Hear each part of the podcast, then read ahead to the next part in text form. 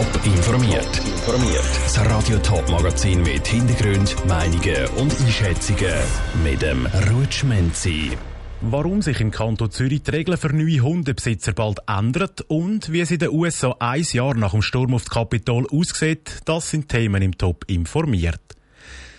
Der Zürcher Regierungsrat löst das Versprechen ein, das er bei einer Volksabstimmung vor drei Jahren gemacht hat. Konkret geht es um die Hundeverordnung und damit auch um die Hundeausbildung. Der Regierungsrat hat hier versprochen, dass eben die Hundeausbildung, die schon seit zehn Jahren Pflicht ist, soll vereinfacht werden. Wie das dann genau soll aussehen, weiss Janin gut. Bei der neuen Hundeverordnung gibt es vor allem Änderungen in zwei Punkten.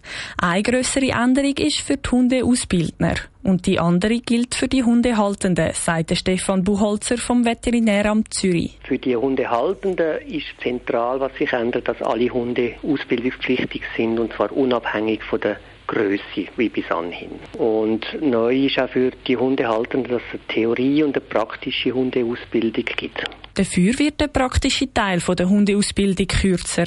Er wird in Zukunft nur noch sechs Lektionen dauern und gilt für alle Hunde ab sechs Monaten. Das heißt also insgesamt weniger Hundeschulpflicht als bisher.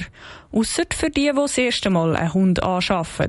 Der Theorieteil, der ist für die Ersthundehaltenden, die zuerst mal einen Hund anschaffen, die müssen quasi das Grundwissen erarbeiten in Theorieform und nicht nur in der praktischen Ausbildung.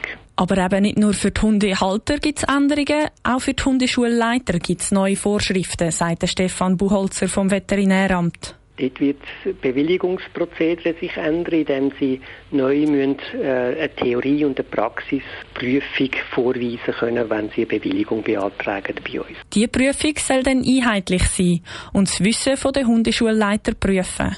Bei der praktischen Prüfung müssen sie dann zeigen, wie sie einen Hundekurs würden leiten Janine Gut hat berichtet, die neuen Regeln gelten ab dem 31. Mai für alle, die sich ab diesen neuen Hund zutun. Eingeschlagene Fenster, verletzte Polizisten, verursacht von Haufen Demonstranten, die genau heute vor einem Jahr das Kapitol in der US-amerikanischen Hauptstadt Washington gestürmt haben. Grund dafür ist die Wut der Anhänger von Donald Trump dass ihr Kandidat Präsidentschaftswahl gegen seinen Herausforderer Joe Biden verloren hat. Demonstranten haben mit dem Sturm auf das Kapitol, also den Sitz vom Parlament, verhindern, dass der Joe Biden offiziell als Gewinner der Wahl ausgerufen wird. Doch wie sieht es heute aus, ein Jahr danach? Der Jonas Mielschmidt antworten. In Amerika schauen die Leute auch heute noch unterschiedlich auf die Stürmung vom Kapitol zurück. Wichtig ist da, auf welcher politischen Seite sich die Bevölkerung sehe. Demokratische Wähler sehen den Vorfall anders als die republikanischen Wähler, erklärt Politikwissenschaftlerin Claudia Brüwiler von der Universität St. Gallen HSG. Also für demokratische Wähler ist es ganz klar eine Gewalt tätige Auseinandersetzung gewesen, ein Sturm, fast schon ein Revolutionsversuch, während viele Republikaner finden, es sei in erster Linie darum gegangen, Freiheit zu verteidigen und sich gegen einen ungerechten Ausgang zu wehren. Darum sei das Verhältnis unter den Wählern auch ein Jahr später immer noch verhärtet.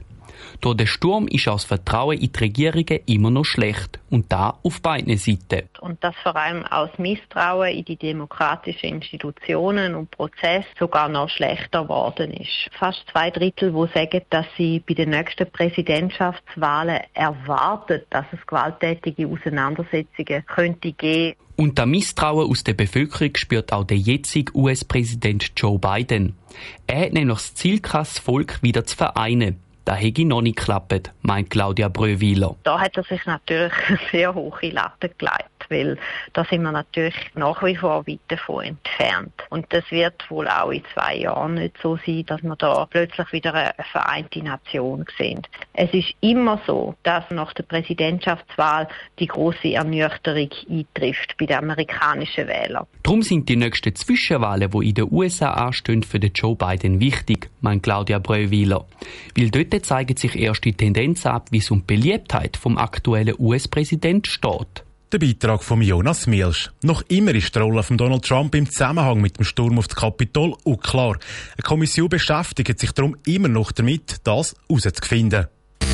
Top informiert, auch als Podcast. Mehr Informationen gibt's auf toponline.ch.